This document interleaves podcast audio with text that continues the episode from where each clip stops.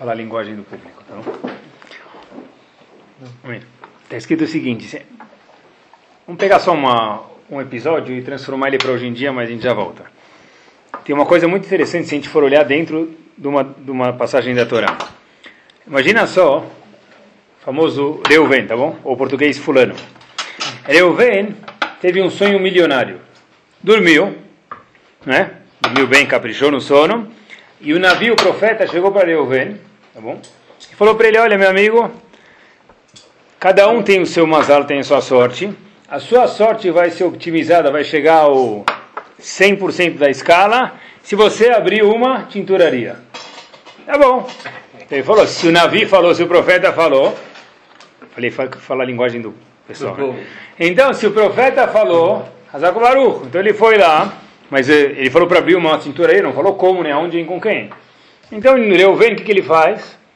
Precisa comprar o terreno, precisa ser um lugar que é bom, né, que é conveniente, tá bom? Que vai a localização, o transporte. E também, tinturaria precisa do quê? Água, né? Sem água não adianta nada. Então ele precisa comprar o terreno, precisa ver também se tem um poço artesiano lá perto. Reuven fez tudo isso, papelada do governo, né? conseguiu a licença, e aí cada dia ele está falando, olha, agora está ficando bom, né? Está ficando bom. Aí depois ele admite os funcionários, né? Agora está ficando, agora tá ficando bom mesmo. Já tem papelada, já tem poço artesiano, já tem local, já tem galpão, já tem funcionário, o negócio está ficando bom. Está quase lá. Chega o grande dia de trabalhar, que ele vai falar, agora está ótimo, porque tudo que eu fiz foi para chegar onde? nesse grande dia e concretizar a profecia daquele navio quando eu dormi e ficar milionário, não é isso? Beleza. Então essa história e a pessoa quer ficar mesmo assim e está ótimo. O dia da inauguração é alegria total. Só que isso é a história que a gente escuta, essa história que a gente imagina, essa história que eu inventei para vocês. É bom? A Torá conta para gente um pouco diferente. O que aconteceu com a Torá para gente? Se a gente olhar no Sefer Bereshit, está escrito Vaya, cada vez que Hashem criou alguma coisa em algum dia, dos sete dias da criação, tá bom? Eu falo sete porque teve sete dias de criação mesmo, né? No sétimo dia Hashem criou o descanso. Está escrito Vayar Elohim Kitov. Hashem viu que está ficando bom. Puxa, tá bom. Né? Comprou o terreno, está ficando bom. Poço artesiano está ficando bom. Admitiu os funcionários, está ficando bom. Cada dia Hashem falou está ficando bom. Curiosidade só, no segundo dia não, tá, não está escrito Vayar Elohim Kitov. Qual a razão? Desatorar para a gente porque tem, na verdade, o segundo dia está escrito que teve uma certa separação, ou foi criado o Geinom, alguma mahloket, é, mas no segundo dia, ou que não, te, não foi criado nada novo, mas de qualquer forma, no segundo dia não, não esteve, está ficando bom terceiro o que terminou no, terceiro dia, não? Agora, é? Aí sim. Agora, mas aí de repente chega o grande astro de tudo, né? A tinturaria vai ser inaugurada. Aí é o negócio que vamos começar a faturar, é o negócio que a gente vai começar a fazer o dinheiro. Qual é o grande astro? De, qual é o exemplo no Dimion aqui? Qual o Nimshal, pessoal? Qual é o astro de tudo em Bereshit? Adam Arishon. Igual o primeiro dia da tinturaria milionária, o exemplo também é Adam Arishon, o primeiro homem. Bom, a noiva do casamento é Adam Arishon. No sexto dia, o que está escrito? Vayas Elohim et Hayat Haaretz Vayar Kitov. Hashem fez os animais e viu o quê? Que estava ótimo, estava beleza, está ficando bom, está ótimo. É a última coisa, mas agora foi criado o homem, chega a noiva, inauguração da tinturaria, e a Torá omite as palavras Vayar Elohim Kitov. Um, Vayar Elohim Kitov, traduzindo para o Ashkenazi, é Lechaim, tá bom? Pronto. Tá bom? que é Vayar Elohim Kitov? Lechaim. Uh, vamos comemorar. Todos os dias, quase, né, teve Vayar Elohim Kitov. Hashem viu como é bom, Hashem ficou contente, Hashem ficou pronto. No dia que a noiva ia entrar na roupa, no dia que a tinturaria ia ficar pronta, no dia que o mundo ia ficar pronto, porque Adam Arishon, que é o astro principal da história, apareceu, não está escrito Vayar Elohim Kitov. Hashem viu, ficou satisfeito que é bom. A pergunta óbvia é o quê? Se o propósito de toda a criação era para Adam Arishon, que nele tivesse escrito Kitov. Se em tudo não tivesse escrito, tudo bem. O que é escrever, escreve, mas em Adam Arishon em especial devia escrever Kitov. E na Torá, se a gente olhar, não está escrito quando Hashem criou Adam Arishon, Vayar Elohim Kitov. Só está escrito Vayomer Elohim nasce Adam. Vamos fazer o homem. Depois que fez, Não está escrito. Deve Hashem devia estar super contente com isso. Por que não está escrito Kitov? Por que não tem Lechaim? Essa é pergunta. Rav Yaakov tem um livro sobre Parashat Shavua chamado Emet Le. Ele fala lá o seguinte, ele traz algumas respostas, tá bom? Alguma, quatro, cinco. Eu vou ler uma ou duas só para vocês que interessa pouco para a gente, tá? Por que não está escrito Kitov na criação do homem? Diz, diz, Adam, diz Pashut. Só vou mencionar essa resposta, não vamos falar sobre ela, mas é inteligente. Ele fala, olha, claro que não está escrito Kitov. Ainda não viu. Como é que você vai falar para dar uma Rishon Kitov? Lotov Heiot Adam levador. O homem sozinho, o quê? Lotov, não está bom. Uma vez eu vi, alguém explica esse passo dessa forma. Lotov Heiot Adam levador. Não é bom que o homem fique sozinho. Pior ainda, se ele ficar acompanhado. Mas, esse não é o chá do Passuco. Então, Rav Yaakov Kamenetsky diz o seguinte, quer dizer, como você pode falar, depois que Hashem criou o homem, o quê? Vai Elohim Kitov. Hashem não pode falar tá bom, porque ainda, não está bom ainda. Ainda falta um personagem que é a esposa dele. Por isso, não está escrito Kitov. Porque ainda faltava a esposa. A esposa não tinha sido criada, Havá.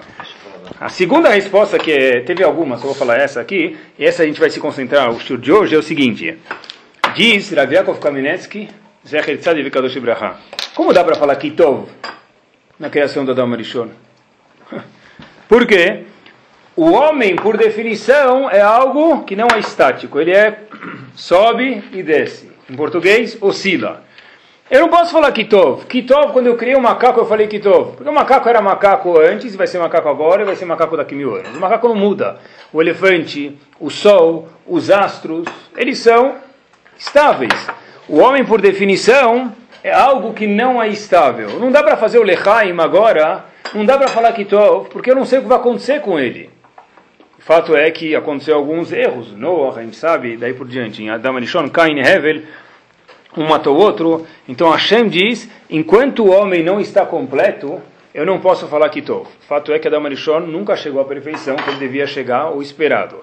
Então a razão, de novo, porque apesar que na tinturaria ele falou Kitov, fez o Lechaim, ficou contente, é porque lá estava começando o trabalho. Aqui Adam Arishon, ninguém nunca sabe o que, que vai sair. E cada um de nós, né, homem ou mulher, não dá para falar kitov, porque a gente, Hashem não pode falar tá bom. E o ponto do homem se aperfeiçoar e agora ainda não está bom, porque ele pode subir muito ou o contrário, Hasbe Shalom. Se a gente vê, pessoal, o tema de hoje é Sfirat Omer, a gente conta 49 dias. Quando a gente começa a contar Sfirat Omer, olha que curioso. De que dia? Segundo dia de Pesach. Em português, em hebraico. Está escrito na Torá como a gente sabe que é o segundo dia de Pesach, está escrito o seguinte: Os fartem lachem mimachorat Shabbat. Habib começa a contar no dia seguinte do Shabbat. Só que Shabbat, para mim a tradução de Shabbat é sábado. Eu tenho que começar a contar quando? Domingo. Só que a Gumará dá toda uma volta para explicar para a gente, não se equivoca, não se refere a domingo, se refere a dia 16 de Nissan, que é o segundo dia de Pesach. Né? Okay. Fato é que os Tzedukim eram um grupo de pessoas que interpretavam a Torá do jeito que está escrito, ou eles contavam, assim a Gemara conta para a gente, faziam muitos problemas com os Rahamim, sempre de domingo. Independente de que dia que era de peça, começavam no domingo. Pode ser o primeiro dia, o sétimo dia, começavam sempre no domingo. A pergunta é, pessoal, por que a Torá não fala para a gente, os Fartem Lachem Machorat, a Pesach, Lel Seder?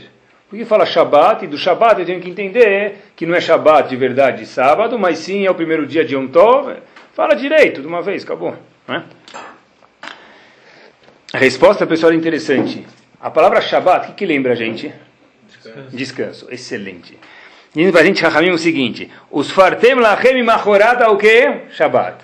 Hashem dizendo, eu poderia escrever Yom Tov, mas eu queria definir para você o que, que vocês vão fazer nesses 49 dias. Descansar. É o dia seguinte depois do descanso.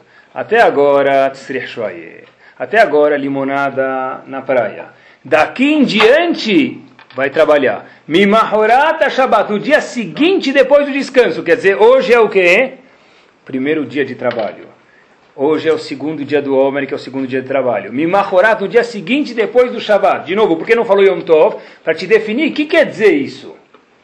Essa época, os 49 dias, são dias de quê? De trabalho, não de Shabbat. Quer dizer, toda, todo dia dos 49 dias de Sfirat Homer é uma segunda-feira. Tá bom? Primeiro dia de trabalho, é isso mesmo, tá bom? É como se fosse uma nova segunda-feira. Trabalho não, trabalho pessoal da pessoa se aprimorar, crescer. Não todo dia tem que fazer isso. Não, mas aqui, então, boa. Todo dia a gente tem que fazer isso. Cada época dentro do judaísmo tem uma certa siata de Ishmael, uma ajuda especial e um foco especial. Aqui o foco especial é o crescimento da pessoa, a gente vai ver em quem, em quem especialmente, tá? Se a gente for ver, pessoal, a coisa mais deliciosa do mundo, inclusive comparando com chocolate, bolos e daí por diante, tá bom? A coisa mais deliciosa do mundo é crescer. Porque depois que a pessoa cresce, isso é uma coisa. Quando a pessoa come, me permitam, depois de 10 horas, acabou, né? Já foi comeu, passou a garganta depois de um minuto, Uraya, acabou. Né, quem tem colesterol fica com colesterol, quem tem... passou a garganta, acabou. Garganta abaixo, um segundo passou. Agora, o que a pessoa cresce nunca mais sai dele, pessoal. O jeito que a pessoa começa a enxergar a vida de uma forma diferente, ninguém nunca mais tira isso da pessoa. Olha que interessante, em relação ao Moshe Rabbeinu, a gente sabe, no fim do Sefer Torah, penúltima paraxá do Sefer Torah, vai ele. Não, quase penúltima, não penúltima. Tá? No fim do Sefer Torah, últimas parashot do Sefer Torah, está escrito Vayelech Moshe, vai daber hadevarim a ele, ele col Israel. Moshe Rabbeinu foi e falou essas palavras terminando o que? Para todo o Bnei Israel. O Midrash está no Humá, o Midrash na verdade é o que quando a Torá se cala, o Midrash abre a boca e conta o que aconteceu atrás dos bastidores. Então o Midrash está no Humá diz que isso aqui é uma torraha, uma repreensão. Qual a torraha? O Midrash fala que é uma, uma repreensão. O fato que Moshe Rabbeinu foi e falou as palavras que Hashem falou para ele nas últimas parashat para Bnei Israel. Qual a repreensão? Se passou que não tem repreensão nenhuma. Diz Rav Alpert, que foi o maior aluno, já falei para vocês uma vez, do Rav Moshe Feinstein, o seguinte. Está vivo? Não. Ele faleceu logo depois que Rav Moshe Feinstein faleceu, ele faleceu. Parece que ele era muito pegado a ele e o fato que Rav Moshe Feinstein foi, parece que... Então, Rav Alpert diz o seguinte, pessoal... Olha o último dia de Moshe Rabbeinu. As últimas parashiot do Sefer Torah foram escritas no último dia da vida de Moshe Rabbeinu, nas últimas 24 horas. Se a gente pegar o Sefer Torah inteiro, né, demorou anos para ser escrito. As últimas parashiot foram escritas no último um dia da vida de Moshe Rabbeinu. Então, na verdade, tá, Zinus, Otabrachá, tudo isso foi escrito num dia só. A vida inteira de Moshe Rabbeinu foi o quê? Vayelech Moshe andou Moshe, e foi Moshe, e caminhou Moshe. Isravalper, essa é a Tochacha. Essa é a repreensão que o Passuk soa para a gente. Uma repreensão, uma lição. Qual a lição? Perguntou Midrash, que é uma repreensão. Qual a repreensão? A resposta é a seguinte, vai ele. Não existiu um dia na vida de Moshe Rabbeinu, especialmente no último dia da vida dele, que escreveu algumas parashiot da Torá, que houve um engarrafamento espiritual, um engarrafamento ruhani. Engarrafamento é coisa de Avenida Rebouças dentro de Moshe Rabbeinu, está falando do maior dos profetas, mas a gente entende o que a gente está falando, não houve nenhum dia que teve Pkakim. Engarrafamento espiritual na vida de Moshe Rabbeinu. Fato é que o Midrash fala, vai ele, olha que repreensão para você. Qual a repreensão para mim? Que vai ele, Moshe Rabbeinu não teve um dia que parou de andar, que caminhar, pessoal. O mesmo Moshe Rabbeinu, o que, que ele fez? A coisa que o Moshe Rabbeinu mais queria na vida dele era o quê? Entrar na terra de Israel. Coisa que hoje em dia você vai na, na agência turismo, vai lá, reserva um mês antes, se, se precisar, mas vai. O Rabbeinu tentou que a gente faz escala, sem escala, ele aceitava tudo, Hashem falou, você não vai entrar em Israel. Quantas vezes Moshe Rabbeinu rezou para entrar em Israel? 515. Vait Hanan, Parashat Vait Hanan, se a gente somar o valor numérico das letras Vait Hanan, somem, vai dar 515, 515. A Gemara em Sotá pergunta, e essa pergunta eu faço para vocês. Todo mundo sabe que queria entrar em Israel, rezou 15 15 vezes. Para que entrar em Israel? A Gemara em Sotá faz a seguinte pergunta: Vehi lechol me priau tzarich dafio dalet amudalev. Sotá. Será que Moshe Rabbeinu queria entrar em Israel para comer shawarma na Tachana Merkazit? Ou talvez ler o jornal no Yamamelach, talvez ou no Kotel, ou, sei lá, brigar com um cara no trânsito, que é divertido em Israel. O que, que Moshe Rabbeinu queria? Pegar um táxi em Israel, Sherut, Eged, linha 2, o que, que Moshe Rabbeinu queria? Bnei Brak. Não, também, o que, que Moshe Rabbeinu queria? Qual é a resposta, pessoal? O que, que Moshe Rabbeinu tanto queria entrar em Israel? Diz a Gemara em Sotá, é para a gente lembrar isso, tem muitas mitzvot que só se aplicam em Israel. Eu não posso cumpri-las fora. Então, eu quero entrar lá para fazer as mitzvot. Né? Daqui a gente vê, pessoal, que Moshe Rabbeinu não teve um dia na vida dele, rezou 515 vezes para poder ter a oportunidade de fazer mais uma mitzvah, de crescer, vai ele crescer. Esses são os dias de Sfirata Omer. Em parênteses, que a gente lembre, Moshe Rabbeinu falou, eu quero ir para Israel, mas para fazer mitzvot. O Yehudi tem que sempre, ler é uma coisa importante, de falar aqui em 10 segundos, mas que tem que lembrar para sempre, o Yehudi tem que olhar a terra de Israel como um lugar do nosso povo religioso. Porque senão, Moshe Rabbeinu que deu para a gente esse lugar, foi lá para quê? Comer shawarma? Eu vou comer shawarma também. Moshe Rabbeinu não, eu vou. Mas o meu ponto é como um Yehudi, como religião. Sem religião, qual a diferença entre Israel e Uganda? Nenhuma. Tá? Então, os dias de Sfirat Omer, voltamos, pessoal, um dia que para cada dia mais o Yehudi tem que procurar caminhar, e nesses dias tem uma ajuda especial de Akadosh Baruch Hu.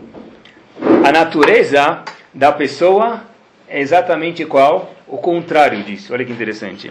O Midrash conta para gente que existe um malach que ele chega e fala para cada, como fala, fio de grama, como, um, não chama grão de grama, folha da grama, tá bom? Talvez é a palavra certa. O malach vem e conta para cada folha de grama o seguinte, diz o Midrash, cresce. Tem um malach que bate em cada grama, assim diz o Midrash, e fala para ela, cresce, cresce. Qual a pergunta óbvia? O malach precisa falar o quê? Se tem chuva, tem adubo maná, tem o quê? Tem sol, tem fotossíntese, o que, que eu preciso agora de, de do malach falar cresce? O Midrash conta que se o malach não falar cresce, aquela folha da grama não vai crescer. A pergunta é, por que precisa fazer? Se tem chuva, tem sol, tem o, o solo, já seria suficiente. Rahamim para a gente o Midrash está falando o seguinte, se tivesse todas as condições climáticas que tem e o, e o malach, o anjo, não falasse para a grama crescer, ela ia ficar estagnada. O homem, dizem Rahamim para a gente, pior. Como que o homem é formado, pessoal? Afar, não é? Que me afaratá, tá chuva. O homem é formado da grama do, do, da terra, desculpa, do pó da terra. O pó da terra, por definição, é algo que fica o quê? No chão, baixo. Dizem Chachamim para a gente, diz Rav Moshe Chaim Lutzato, o autor do Messilat Esharim, para a gente que a tendência do ser humano é ficar o quê? Prach, sentado em cima do puff e não se mexer de lá. Física e espiritual. Quando está frio, como a pessoa faz? Acordar de manhã no frio é muito difícil, não é? Durante o ano inteiro, a pessoa acordar espiritualmente, sim, é difícil. Fato é, volto, que o Midrash diz que precisa ter um anjo que vai dar umas cutucadas na grama e falar para ela, cresce, porque... Pior ainda, diz Ramoshe Chaim Lutzato, autor do Messilat Tesharim, que o homem é mais difícil porque ele é feito de terra, e o homem tem um, uma situação de estagnado maior. Se o homem não procurar crescer, ele não vai crescer. A tendência dele é não crescer. A gente entende as pessoas, porque as pessoas não crescem muitas vezes, não é que são malvadas. Do homem não crescer. Se ele não fizer um trabalho, ele não cresce, pessoal. O pessoal precisa exercitar. Tem, todo mundo tem personal trainer. Espiritualmente também precisa de um personal trainer. Por quê? Porque senão a pessoa não cresce. Espiritualmente a pessoa é disso. Todo mundo precisa, pessoal. Hoje em dia tem o quê? Polar, não é? Eu ouviram falar aquele relógio? Então você sabe melhor do que eu. Não sabe o que é isso? Tá, preto e branco? Polar, um relógio você põe, põe o que na barriga, o outro? Põe no peito, ah, ele mede a frequência cardíaca. O polar nosso desses dias é Hayom, tantos dias lá, Homer. Cada dia a gente como está tá medindo a nossa frequência. Como é que você foi de ontem para hoje? Qual que que mediu? Por que que serve o polar? Para ver se você está se exercitando conforme a sua frequência. Mais faz mal, espiritualmente também, e menos também faz mal. Então, na verdade, o polar, esse relógio que mede a frequência da pessoa, são os dias de Sfirat Omer, de verdade, pessoal. Como que a pessoa cresce? A tendência do homem estagnado. Adam Arishon não foi falado Kitov, porque ele não estava feito, terminado, a gente tem que se terminar, tem que crescer. E como cresce de verdade? Como que cresce? Olha que interessante, pessoal. Uma pergunta que a gente nunca perguntou ela, eu acho uma, o tzitzit, que cor é especial do tzitzit? Todo mundo conhece? Terrelet. É aquele azul esverdeado, algum tipo de azul claro, azul celeste, algum tipo assim, né? Terrelet. Rahamim falam pra gente, olha, por que, que o tzitzit tem a cor de terrelet? Qual a razão? Então, o Rahamim falou pra gente o seguinte, olha, e eu vou dar bomba, olha que, olha que o Rahamim falou pra gente. O terrelet parece com a cor do mar. O mar parece com o céu. O céu parece com que se acabou e você vem lembrar de Hashem. Até o cara lembrar disso, ele precisa acordar às três e meia da manhã, né? né? Para chegar lá e não adormecer no meio do caminho. O tzitzit lembra do mar, o mar lembra do céu, o céu lembra de Hashem. Né? Até lá já tocou o telefone três vezes, né? ele já bateu o carro. Quantas coisas precisa lembrar? Pergunta Rav Moshe Feinstein, pergunta Bárbara, time is money. Rav Moshe Feinstein fala, olha Habibi, não é? Faz uma cor, vamos nós aqui inventar uma cor. O Hashem, né, claro, fizesse uma cor que já lembra de imediato o quê? O que se acabou, pronto. Por que, que lembra uma cor o mar? O mar lembra o céu, o céu lembra Hashem. Fizesse uma cor, se Hashem tem alguma semelhança com alguma cor, que o tzitzit já tivesse a semelhança da cor do que se acabou de Hashem. Pergunta bomba. Mas qualquer cor. A cor que seja, como que você lembra através do céu, do mar, do tudo? Então já lembra direto, que já lembra, a cor que vai dar uma alusão, o que se acabou, que ela já, já seja colocada no tzitzit. Israel von Feinstein em hebraico, mas ele mora nos Estados Unidos, a gente vai falar one step at a time. Um passo por vez. Existe uma cor que lembra o que se acabou, mas não funciona assim. Hashem falou, vou te dar uma cor que lembra o mar, para você sozinho chegar ao céu e sozinho chegar ao que se acabou. Não é impossível, diz Ramoshe Feinstein. Apesar que existe talvez uma cor, Hashem não mandou porque não é saudável e direto para o que se acabou. Lembrar de Hashem direto. Que resposta bárbara, pessoal. Quer dizer, na verdade é o seguinte: é, a gente fala, né? Vocês já viram um português coçando a orelha? Ele dá a volta com a mão direita para coçar a orelha esquerda. Parece de verdade assim, né, Mas o, o tzitzit lembra daqui, lembra daqui, lembra daqui. Fala direto. Diz Moshe Feinstein, não dá. A orelha dá para coçar do jeito certo. O português não sabe, mas dá. Agora o tzitzit tem que ir um passo por vez. Por isso que a Hashem falou, vai estação 1, um, 2 e só depois a terceira estação. O que, que, é uma pessoa velha, pessoal? Os velhos vão falar que eles nunca são velhos, mas a gente é jovem, a gente pode abordar o tema. O que é uma pessoa velha? Como você define uma pessoa velha? Mesmo... Cabelo branco. Tá bom. Epa. Velho é aquele que senta aí. Velho, na verdade, é o seguinte. A gente lê, tem que respeitar o cabelo branco. Tem que ter cabelo. Nada, para Tem que ter respeito ao Zaken. Tudo bem. Isso é um mitzvah de horário, tudo bem. Mas o que quer dizer? Um... Pessoal, como, como eu defino um como que a gente define um jovem? Não, mas na verdade é o seguinte, pessoal. Uma pessoa que está sempre em movimento, está sempre aprendendo, esse cara é o mais jovem de todos. Uma pessoa de 40 anos está estagnada. Esse cara é o mais idoso, não quer aprender, não quer, não quer fazer nenhum projeto novo na vida. Físico, espiritual, monetário, familiar. Esse cara está estagnado, esse é o maior velho que tem. Né? O eleito presidente agora dos Estados Unidos, Max... Eh, não, não, candidato. Candidato, candidato, desculpa, eu falei errado. Candidato, é? John McKay. John McKay, 78 anos de idade. Parece um menino de 18. Já viram ele andando na, na, nas reportagens? Ele vai e volta, viaja de um lugar para o outro, fala, hello everybody, parece tentando no, no, no, no, no show de música. Quando a pessoa é jovem, quando ela é velha? Na verdade é o seguinte, pessoal. Se a gente for, a gente pode até fazer um paralelo físico, na verdade, é para chute isso. Uma pessoa que está fisicamente em fase de crescimento, como a gente sabe que ele está crescendo, que ele ainda está jovem? Ele está, ele primeiro engatinha, depois ele anda, ele cresce, cresce mais um pouco, começa a falar, começa a se mexer, coordenação motora, não é? Todo tempo que a pessoa está se desenvolvendo, ele está em fase de crescimento, ele é jovem. Depois ele estagna e começa a encurvar, ficar corcunda e né, vai, vai o oposto. O tempo que a pessoa está aprendendo, está se desenvolvendo, ele é chamado uma criança. Espiritualmente, na verdade, mentalmente, emocionalmente é a mesma coisa. O tempo que a pessoa está crescendo, está querendo aprender, está querendo se desenvolver, ele também é uma criança, que é um jovem, pessoal. Emocionalmente é exatamente a mesma coisa. Quer dizer, um jovem, um velho, a definição é um cara que parou no tempo, esse cara é velho. Você vai numa loja, por exemplo. Tem, vai numa loja 25 de março. Tem uma, tem uma luz lá, velha, tudo empoeirado. A loja está velha. O outro lá do lado, tem a mesma idade, está renovando, está trazendo container, renovou. Porque um está velho, outro está nova. Qual a diferença, pessoal? A diferença é que um está em cima do, do, do, do show, que o outro caiu para trás. Enquanto a pessoa está crescendo, ele é chamado jovem, de verdade isso. Se a gente for ver, pessoal, mesmo uh, monetariamente, como funciona? Eles falam que agora o Brasil foi acreditado, né? Economicamente. É, isso. Recebeu um grade novo e é chamado um país emergente, é chamado... Por quê? Por que, que o Brasil recebeu um, um grade melhor em investimento monetário? Ganhou confiança. Porque ele ganhou confiança, ele está crescendo, é um país emergente que está crescendo. Dizer, tudo, enquanto a pessoa está crescendo, ele tem um bom grade. Jakadosh Baruch também é a mesma coisa, pessoal.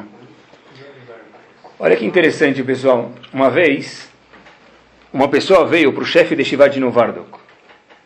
Tinha dois Shivot famosos na época, um pouco antes da guerra, tá? Novardok e Slabodka. Novardok era uma delas, né? Ele tem um, tem um alter de Novardo que é o alter de Sabot. Sabe Novardo, a mesma coisa. Sabot está lá ainda. Não, é, mas quer dizer, não existe mais não. pessoas. Tá? Aí o que aconteceu, pessoal? Uma pessoa veio pedir um shidur e todo mundo quer sempre o quê? O melhor bahur, o melhor aluno. Então tem um milhão de melhores alunos, porque todo mundo vem pedir o melhor e sempre tem, né? Então, o Rosh Shiva, deve ser assim. O Rosh Shiva falou, olha, meus amigos, falou para esse senhor, né, uma pessoa que o Rosh Shiva era muito próxima e queria mesmo escolher a dedo, falou, olha, esse aluno aqui é o melhor lamdana, a pessoa que mais estuda com afinco. O outro lá é o melhor bakiba, que é a pessoa que tem mais conhecimento geral da Torá.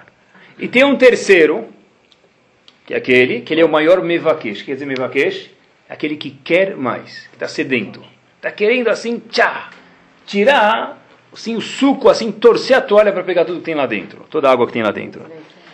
Apesar que, de verdade, e a gente vê histórias dele, vamos ver quem é, que não tem o maior QI, não é o maior sábio. Esse terceiro, eu acho que é a melhor pessoa se eu fosse casar minha filha. Esse terceiro virou nada mais, nada menos que o pai do Rav Chaim Kanievski Shlita. O nome dele é o Stipler. O Stipler nunca foi o maior QI. Não foi Einstein. Foi muito mais do que Einstein. Estou falando do cérebro, não era uau. Ele era o maior porque ele virou que era a pessoa que mais queria, Mevaquecha, que mais queria, estava mais sedento. Rav Chaim Kanievski, o pessoal já está falando dele, do filho dele, filho do Stipler, uma pessoa me contou que ele estudou junto com ele, e ele falou que os, teve uma época que o Rav Chaim Kanievski Shlita não conseguia entrar em Shurim da Yeshiva. Ele não tinha, era difícil para ele entender Shurim. Eu perguntei como que ele virou o que ele virou. Ele acaba a Torá inteira, a Torá inteira, não só o Shulchan Aruch, não só o Talmud, Bavli, Yerushalmi, tudo inteiro, uma vez por ano. Ele falou, sabe, eu vou te responder como ele virou o que ele virou. A cadeira dele tinha um furo lá dentro. De tanto ele ficar sentado estudando, a cadeira dele estava modelada diferente das outras. O que, que mudou? Mevakesh, querer. A pessoa que quer crescer, essa pessoa é mais do que aquele que tem que ir, pessoal. E a gente vê da história, a história do mundo prova isso. Em todos os sentidos, em todos os âmbitos. Havetz Haim conta, história que eu nunca tinha ouvido, mas eu confirmei que ela é verdadeira, uma das decisões mais difíceis, assim, imagina para o Havetz Haim, pessoal, que ele teve na vida foi o seguinte: ele estudava em Volozhin, em Shivat de Volozhin, e havia um cara chamado Adam Akoin, não sei quem era, mas é o nome dele, ele é chama, era um masquil, masquil é um iluminista, tá? o Havetz Haim veio nessa época. Ele veio para Volozhin, e o Havetz Haim, para quem não sabe, era um yatom, ele não tinha pais, ele era órfão. De repente, quer dizer, o pai dele faleceu, depois ele ainda tinha mãe, mas ele não tinha mais pai. Então, Hafez Haim, sabe, a pessoa que ela é órfã, ela é um pouco mais vulnerável. Esse Adama Cohen, que era um Yudi, só que iluminista, veio para o Hafez Haim e falou, olha, por que você não vira uma pessoa, um matemático? Naquela época, hoje em dia, não sei se é grande coisa, mas naquela época era uma coisa boa, um profissional assim. Chega dos atores, hashtag, mas já deu. Já está graduado, já deu, né? né? Vem ser um matemático, um físico, você vai se dar muito melhor com a tua capacidade. E olha que o Havetzheim era muito pobre, era uma opção de ouro para ele. Havetzheim contou, pessoal, repito, que ele teve que fugir de Yeshiva por alguns dias. Ele teve dificuldade de estudar nesses dias. Imagina só o Havetzheim. Por quê? Não sei o que isso quer dizer, dificuldade, quanto que ele deixou de estudar, mas alguma dificuldade ele teve. uma das decisões de Havetzheim mais difíceis que eu fiz da minha vida foi ter que fugir da Yeshiva. Ninguém sabia onde eu fui por alguns dias, até esse Adama Cohen, que o Hafetz Chaim diz sobre ele, Imar Shemo Vezichro, nunca vi o Hafetz Chaim escrever sobre nenhum Yehudi isso, escreveu sobre ele, né, que apague o nome desse indivíduo, embora da cidade mim voltei poder voltar para mim Shiva. Não é, é, a situação é difícil, é, mas se você quer de verdade, e vai ser difícil mesmo, diz o Havetz Chaim. Para mim foi difícil. O Havetz Chaim não nasceu Havetz. Ele virou Havetz Chaim. Né? Ele está Israel Meir, virou Havetz Haim. Na verdade, disse, disse, disse ele, eu tive que fugir da Yeshiva sem ninguém saber ficar escondido. E prejudiquei meu estudo naqueles dias e foi uma das decisões mais difíceis da minha vida, pessoal. Quer dizer, o sentido de um jovem e de um velho, eu acho que é crescer mesmo. A pessoa que está crescendo, ele é um jovem. O, Rav Dessler, no Mirtav Melial, faz uma observação muito interessante. A gente pegar, é muito simples a observação talvez, mas eu nunca tinha visto dessa forma. Avram Avinu apareceu de que meio, pessoal? De que situação? De que, de que comunidade? Quem era o pai dele? Vai. Idólatras, né? Terach era pai de Avram Avinu, ele era o papa da, época. Então, era o chefe da Vodazara da época. Moshe Rabbeinu, da onde ele apareceu? Casa do Paró. Beleza. Tá bom? Bnei Israel, o povo nasceu em que berço? Egito. Né? A gente virou um povo aonde? No Egito. teve extensivão na Yeshiva do Egito, a gente morou lá, né? a Yeshiva Kedoshá do Egito, está escrito que é o lugar malishtu fez o lugar mais imoral sexualmente que pode existir. Quer dizer, a nossa Yeshiva de estudo foi aonde? No Egito. Então, Yaakov, onde ele cresceu? Na casa de Lavan, que de, de novo, falo para vocês de novo, de branco só tinha o quê? O nome. Todo o resto era preto de Lavan. Diz Avdesser, como pode ser que Ben Israel no Egito, Avram Avinu, Terach, Yaakov, Lavan e Esav, não é? Moshe Rabbeinu na casa de Paró. É, é coincidência? Disse Avdesser, não. Quanto Hashem coloca a pessoa numa situação impura, para que diz Rav Dessler?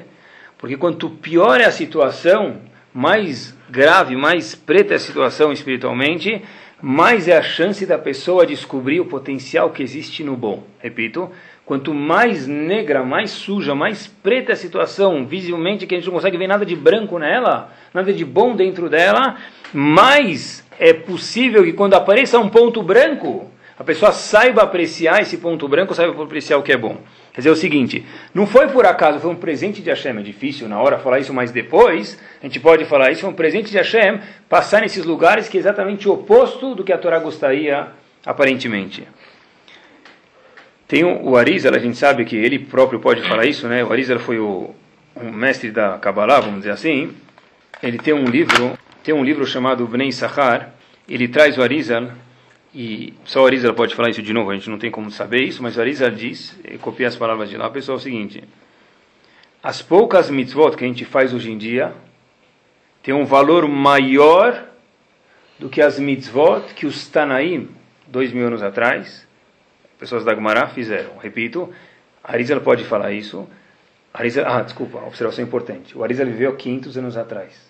Quer dizer, ele está falando para as pessoas da comunidade dele, da cidade dele, há 500 anos atrás, as mitzvot que a gente faz hoje, ah, no ano 1500, vamos chamar assim, quando Arizar viveu, elas têm um valor maior, uma apreciação maior por Akadosh Baruchu, do que aquelas mitzvot que os Tanaim, pessoas que escreveram a Gumará, que a menor das pessoas fazia Tchatametim, a ressurreição dos mortos. As mitzvot que a gente faz hoje têm um valor maior do que aquela época. Não que Deus me livre diminuiu os Tanaim de forma alguma, mas o valor das mitzvot sim ele é maior. Por quê? Por quê? É, Pachut. Vai na rua e vê.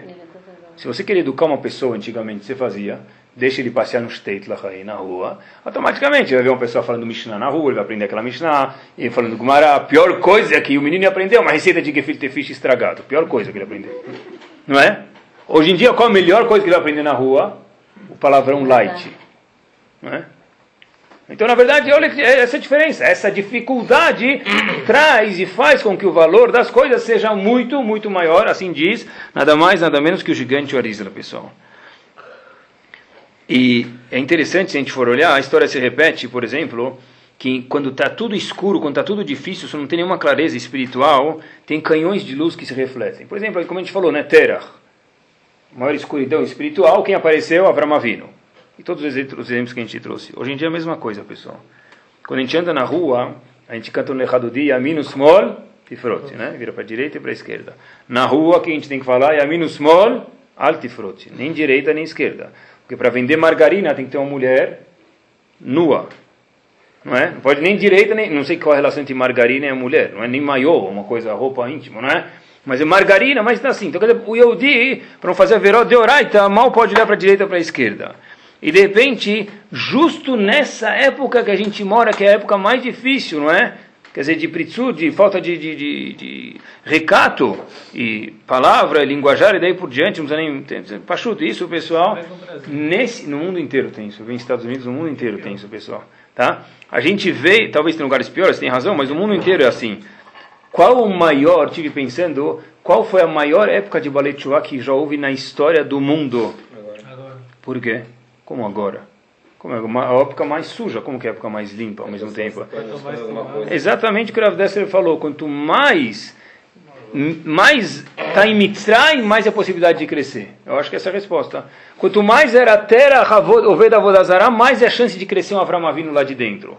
Quanto mais tinha Lavan e Esav mais era a possibilidade de crescer um Yaakov lá no meio, e mais é a possibilidade de crescer quem? Baretchuvá hoje em dia. Por quê? Porque eles veem quanto suja o resto e vê que não tem valor. É um, é um, é um balão de ar vazio. Você fura, não tem nada, não tem essência nenhuma. Mas a Shanti fala, puxa, isso é tão vazio, deve ter uma outra verdade no mundo que ela... É óbvio, o mundo não pode ser assim, pessoal. Sfirat Omer, tipo, esse é um exemplo, talvez, quando a pessoa que mora no segundo andar, que visão que ele tem do estádio do Pacaembu? Ele quer ver o jogo pela janela dele. Ele não vai vender, não vai ver nada, não é? Não é? O cara que mora no 15, perto do estádio do Pacaembu, ele quer ver o jogo, já dá para ver metade do campo. Está que nem na geral, né? mas está na varanda dele. O cara que mora na cobertura, se ele tiver um binóculo, ele está melhor do que o camarote lá do estádio do Pacaembu. Quanto mais eu subo no meu prédio, mais eu tenho uma visão melhor do mundo, do estádio, do que for, da cidade, do bairro que for. Espiritualmente é a mesma coisa. Cada dia, Hayô, cada dia que a pessoa cresce, cada semana que a pessoa cresce, ele tem que subir um andar, ele tem que ver as coisas diferentes, tem que ser outra pessoa. Como? Como a gente falou no Tzitzit, um passo por vez. Não dá para chegar no que se acabou direto. Porque a gente sabe que isso aqui vai rápido, volta mais rápido ainda. Mas crescer tem que, pessoal. Qual a pior coisa que tem, pessoal, para uma pessoa que trabalha? Pior coisa que tem? Cheque sem fundo. Vocês, vocês, veem que eu, vocês podem ver que eu não tenho tanta experiência. Assim, não, não falei cheque sem fundo, tá bom? Pessoal, vocês veem que eu não tenho tanta experiência, então eu não falei cheque sem fundo. Mas pessoal, olha que interessante. É, tem dois, duas secretárias, tá bom? Vou imaginar. Uma atende seis telefonemas por dia. E a outra está muito ocupada. Qual vocês acham que é mais feliz? Tá. Mais, eu não perguntei qual que é a, qual que é a mais feliz das duas, pessoal. A que está muito ocupada, não é? A coisa mais boring, mais chata do mundo é o quê? Estou esperando o telefone tocar. Às vezes tem férias neste a secretária tem que vir de qualquer fala, não tem nada para fazer aqui. Quanto já dá para jogar de paciência, né? Não é?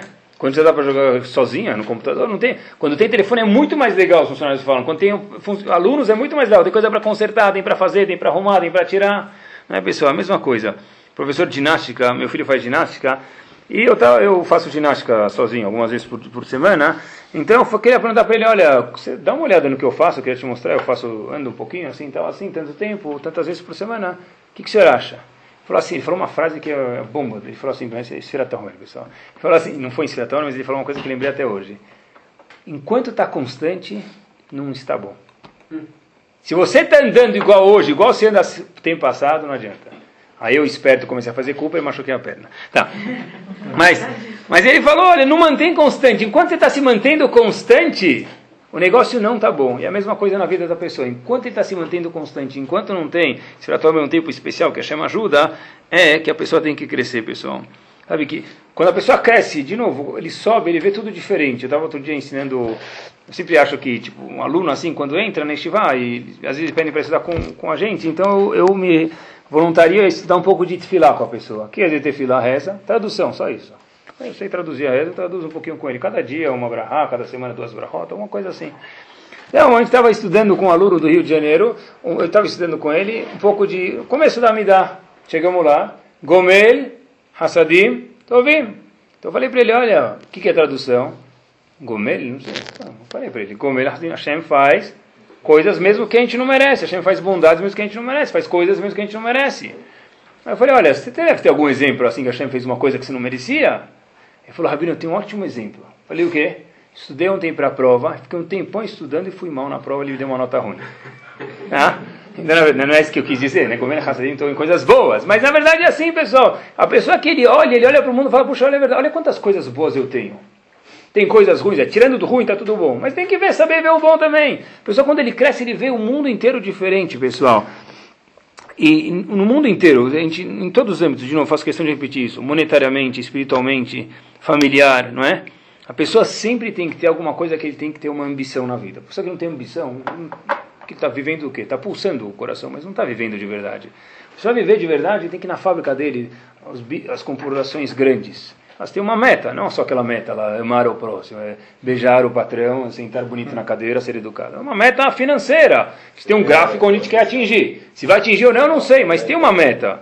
Né? De verdade, pessoal, eu acho que a meta da pessoa sempre tem que ser, todo mundo familiarmente tem que ter na cabeça, no palme aqui, dentro da, do cérebro dele, tem que ter uma meta familiar que ele quer fazer. Monetária, espiritual. Eu quero fazer isso esse ano, eu quero chegar em tal lugar esse espiritual esse ano.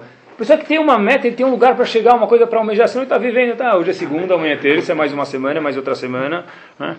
Sabe que uma coisa que para mim está correndo no meu sangue todos os dias agora é que Baruch Hashem falta menos de dois meses para essa viagem que a gente vai fazer para a Europa e depois para Israel, especialmente nos campos, e especialmente que, que vai ter para as Yeshivot, que a gente vai poder ver, casa de Irabanim. Então, para mim, cada vez que vejo, eu estou estudando um pouco sobre os lugares para poder, alguma coisa, talvez explicar para os alunos e aprender. Então, é incrível como que, você olha os lugares, pessoal, é incrível como você, você vê histórias, depois você lê essa história, você vira outra pessoa, você cresce. Eu vi uma história, por exemplo, do, da Segunda Guerra, olhem só, pessoal, quando a gente muda. Eu mudei depois que eu vi essa história. Teve um gabai, isso é uma história aconteceu em Nova York. E o Gabai, a função, uma das funções dele é levar bronca do público, né? A outra função é o quê? É dar ali outras pessoas as leituras na Torá. O nome do Gabai era Sr. Kaufman, Mr. Kaufman, esse é o nome dele. Ele estava na, na, passou a guerra e era um avô já agora, né, nos Estados Unidos, quando história aconteceu. E é claro que não tinha nenhuma direção espiritual, Rohani, então, para chegar onde ser e ser uh, algum religioso que ele era, uma coisa muito difícil, porque passar pela guerra, tudo a gente sabe que emocionalmente deve abalar demais. E ele começou a olhar no Cris, depois de Ptichat Echal, depois de abrir o Torá, para quem ele vai dar Rishon, Shenish, Lishtir, tem Maftir. Ele viu um indivíduo lá de barba branca que parecia familiar para ele. Começou a olhar assim, não lembrava, não parecia estranho. De repente veio na cabeça dele um nome. O nome do menino, faço questão de contar para a história verídica, Menachem Reiner. Que o menino já era um senhor de idade, né? Ele começou a lembrar que 42 anos atrás ele estudou no yeshiva em Bialystok e depois foram para Auschwitz, campo de concentração, e nunca mais se viram. Mas será que é esse indivíduo ou não é? Não, chamou Rishon, Shenish, Tishi, Revi, Hamishi, Shishi. Na hora do Shishi, ele ia chamar o nome do menino. Sabe que Ashkenazim chamam Yamod Reuven Ben Shimon. Pessoal, olha que eu li essa história, não mudei. De repente, chegou na hora da sexta aliar, ele estava pronto para dar para esse indivíduo que ele achava que era a pessoa que passou com ele no campo de concentração, e há 42 anos não via ele. Ele foi falar, esse senhor era um senhor de idade, e ficou mudo. Então, o Kahal não sabia o que estava passando na cabeça dele. Falou, coitado, gente talvez já não ficou rouco, alguma coisa. De repente, o Gabai grita o seguinte: Yamod, eu falar em português, número 57200148. Ninguém entendeu. O cara que estava sentado lá atrás esticou a manga, mostrou o braço dele, deu um abraço no Gabai e falou: Sou eu. Faz 42 anos que a gente não se vê. Agora eu lembro da história quando Yaakov e Yosef ficaram sem se ver. Agora eu posso entender um pouquinho do que isso quer dizer. E Amod, o número, e ele lembrava o número que foi marcado na mão do amigo dele pelos nazistas em Marshemam Vezichram. Quer dizer, uma história, quando você estuda essa história, você vai rezar na sinagoga, você vai rezar com outro jeito. Você acorda de manhã, acorda com outra vida. Esse é o tempo de esfriar Talmer, de mudar, de crescer, de poder aproveitar a vida de uma forma diferente, pessoal. E tem um riducho muito grande que Ramin contam para a gente, e Agmará conta explicitamente um trecho, Irav Dessler, em outro lugar, Mirtav Eliel analisa isso, ele fala o seguinte, tem uma Agmará em Gitin, Dafnun Vava Mudalev, perto da história de Kamsa e Bar Kamsa, não é essa história, mas Agmará conta lá, que perguntaram para Bilam, depois que ele faleceu, assim conta o Talmud para a gente, e para Titus, Arachá, depois que ele faleceu, se acha que a gente deve, Unclus, aquele tradutor da Agmará, ele não era Unclus, ele se converteu, Perguntou para Titus e Bilam Arashá, você acha que a gente deve atacar? Ele fez um tipo de magia, né? Perguntou para os mortos, os dois estavam mortos, Titus e Bilam. O que, você acha de Bren Israel? Ele falou, olha, Bren Israel são pessoas muito importantes. Mas a gente ataca eles ou protege eles? Então Titus e Bilam Arashá responderam, ataca eles. Tá bom? Eles são importantes, mas não, junto, não se junta a eles, faz eles sofrerem, assim conta o Talmud para a gente. A pergunta óbvia é o que, pessoal? Como? Se eles estão lá em cima, eles já aqui embaixo você pode ver torto, viver estragado, mas lá em cima tem uma coisa chamada Emet verdade que todo mundo enxerga. Como pode ser que Titus e Bilal Marachá lá em cima falam ali são bons, mas mesmo assim faz eles sofrerem? Pergunta Rav Dessler mais uma questão. Em relação a Korach, a Gemara conta pra gente que uma vez um certo turista estava passeando, ele colocou, viu um barulho na terra, ele colocou o ouvido, o que ele escutou? Um grupo de gente falando Moshe Emet, Vetorato Emet. Moshe é verdade, mil por cento, famosa música, Vetorato Emet, e parte que não é da música, Vanachnu Badaim, nós somos picaretas. Nós somos malandros, falsos. Quem estava falando isso, conta a para a gente? O grupo de Korah. E a Gemara conta para a gente onde está o grupo de Korah, no contrário do paraíso, no contrário do Lamabá. Pergunta Rav Dessler, o todo ponto é reconhecer o errado. O momento que você está falando, Moshe Emet, você reconheceu você está errado, sai de lá e vai para o Lamabá. Por que, que Hashem não deixa eles saírem de lá? Pergunta Rav Dessler. Não, o Rashagamur fica. Uhum. É, a gente quer mostrar que a pessoa não era Rashagamur, por isso só fica. Então, na verdade, Rav Dessler pergunta por que Bilam falou mal se ele reconheceu lá em cima, depois de falecido para Unclus e Titus, e por que Cora falou Moshe Emet, Torah Emet, e mesmo assim o que? Ainda está no lugar errado, no contrário do paraíso, para não falar o nome. Rav Dessler algo essencial e novidade para vocês, mas é o que ele fala, pessoal, eu li algumas vezes. Rav Dessler diz o seguinte, Bilam, Titus, Cora, que a gente mencionou, falaram isso, estavam cientes disso, mas não reconheceram que isso é verdade. Moshe Emet, Vetorató Emet, daí, mas a gente está falando isso, mas isso não é o que está no nosso coração de verdade. A gente, a gente fala, a gente sente um pouco, mas essa não é a nossa essência. Quando Titus falou, eles são ótimos, eles são especiais aqui em cima, mas ataca eles por quê? Porque a gente sabe um pouco disso, mas a nossa essência é querer fazer mal para eles. Rav Dessler aprende daqui uma lição bárbara. Que a pessoa acha que depois de 120 anos ela vai, se, vai ver a verdade e vai ser como um imã magnético que vai, a pessoa vai se juntar à verdade. Diz Rav Dessler que isso é mentira. Daqui ele prova. O tempo de crescer, diz Rav Dessler, algo assustador, é no Olamazé. Porque quando a pessoa chega lá em cima, ele não vai mais ter como crescer. Fato é que Cora fala Moshe, Met Vetorato, Met ainda está no lugar errado, porque ele não cresce mais, ficou estagnado. Por que não cresce mais? Porque não tem como crescer. Você pode ver a verdade, mas você não vai ser mais verdade. Unclus perguntou para Titus e para Bilam, não me junto a eles ou não?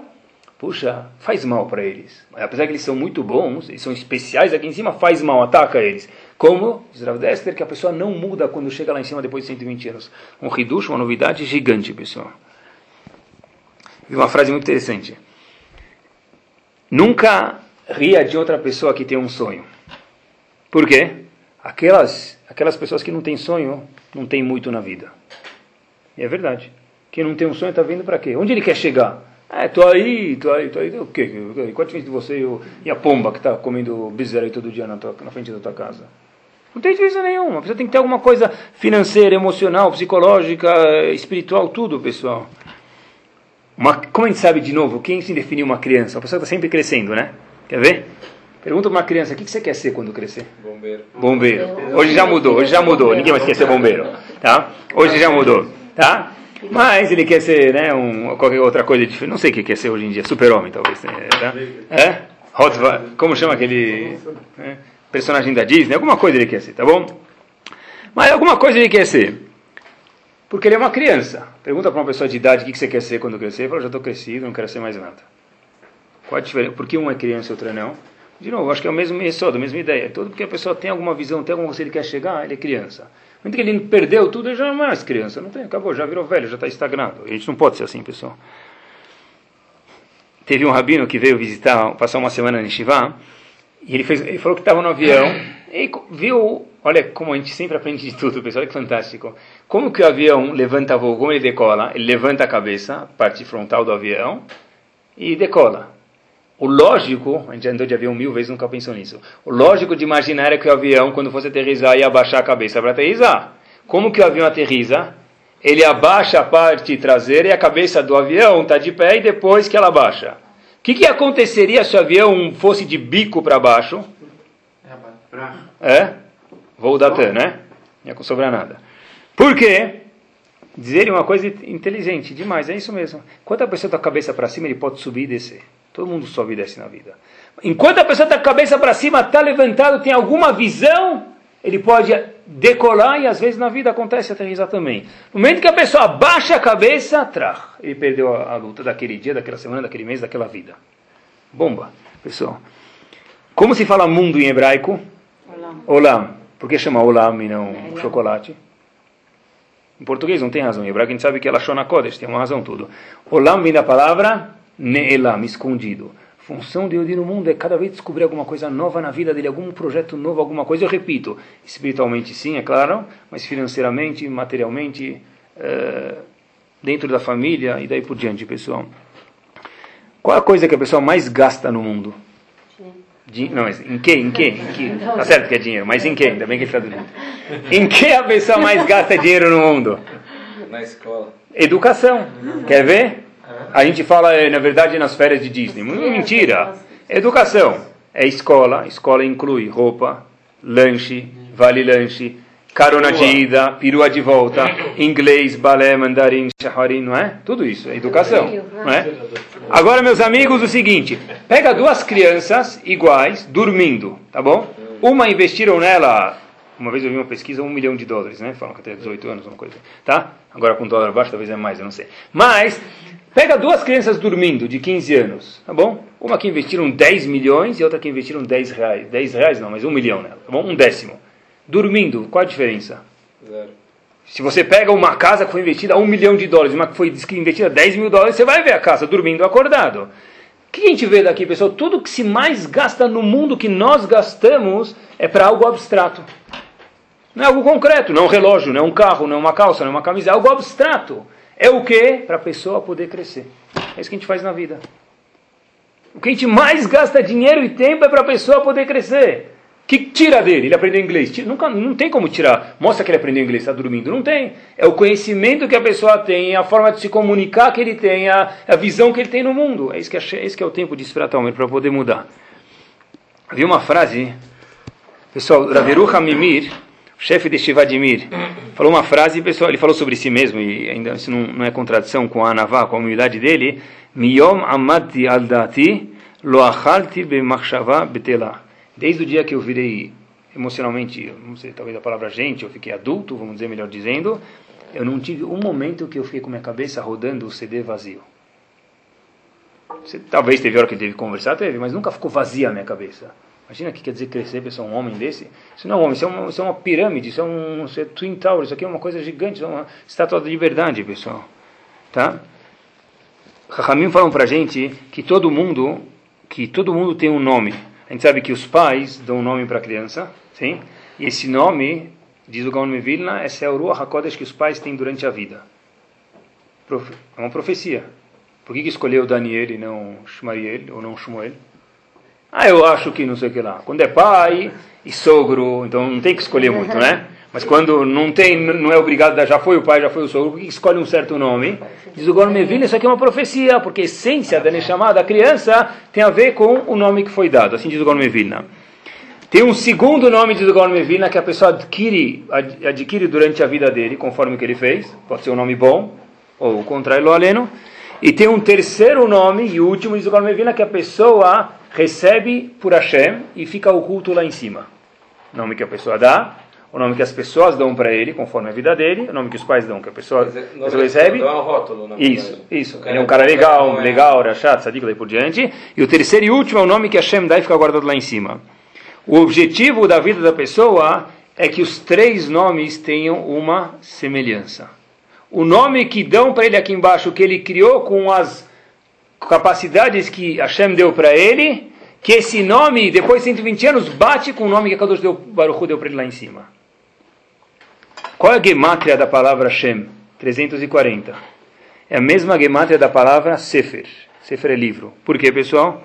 A pessoa cada dia está escrevendo o livro dele. Através do nome que ele conquista, escrevendo o livro dele. E o objetivo de cada dia que é uma folha desse livro é que o quê? Que bate com o quê? O que a Kadosh Baruch deu para a pessoa. Vou terminar só um ponto que a gente vê como que se cresce mais especificamente, um minuto, o Midrash fala uma citação interessante. Quando Moshe Rabbeinu desceu no Har Sinai, com as Luchot, ele estava pronto para ficar bravo, Haron Af, bravo, nervoso, soltar fumaça pelo nariz, com Aharon. Hashem falou, como? Bravo com o teu irmão Haron? Claro, ele ajudou a fazer o rei da Egel, pecado do bezerro de ouro. Hashem falou para ele, não, não, não, não. Fato é que se Aaron não for o Kohen Gadol e os descendentes dele, eu não quero nenhum Kohen Gadol. Quer dizer, eu estou muito contente com Aaron, você está julgando de uma forma precipitada. O problema é, pessoal, que em Parashat Ekev está escrito, o mesmo Akadosh Baruch que falou que Aaron agiu de uma forma certa, está escrito o seguinte, o Be'aron itanaf Hashem meod. Em Aaron, irmão de Moshe Rabbeinu, mesmo Aaron, Hashem ficou muito bravo. O Moshe Rabbeinu, Hashem ficou bravo ou não? Por um lado, ele protegeu quando Moshe queria ficar bravo, falou, não fica bravo, ele que é o Kohen Gadol. Por outro lado, está escrito em Parashat Ekef, Perektet Pasuk Chav. Hashem ficou bravo com ele. Então, qual a jogada? É ou não é? Dizem Hamim para a gente, pessoal, Rav Bloch, de Teus, diz para a gente o seguinte, que para Hashem não tem branco e preto somente. Para a gente, é muitas vezes branco ou preto. Para Hashem tem o um chamado área cinzenta. Né? Na área fiscal tem aquele lugar cinzento lá que ninguém sabe. Para Hashem, Leavdil tem a área cinzenta. O que quer dizer isso? Hashem falou, olha, por um lado Moshe Rabbeinu, Aaron fez por bem. Por outro lado, eu também fiquei bravo com ele, porque o quê? Porque ele poderia ter agido assim, Hashem julga, né, na gigantesca, tremenda posição de Aaron. Hashem, Aaron poderia ter feito um pouco mais forte para segurar o Rita Egel. Quer dizer, o mesmo Akadosh Baruch falou, não fique bravo com Aaron, protegeu ele, o mesmo Akadosh Baruch um minuto depois ficou bravo, porque Hashem falou, olha, certa parte Aaron estava certo, certa parte Aaron estava errado, errado tem áreas cinzentas. O ponto, só Hashem consegue separar o bom do ruim e julgar dessa forma.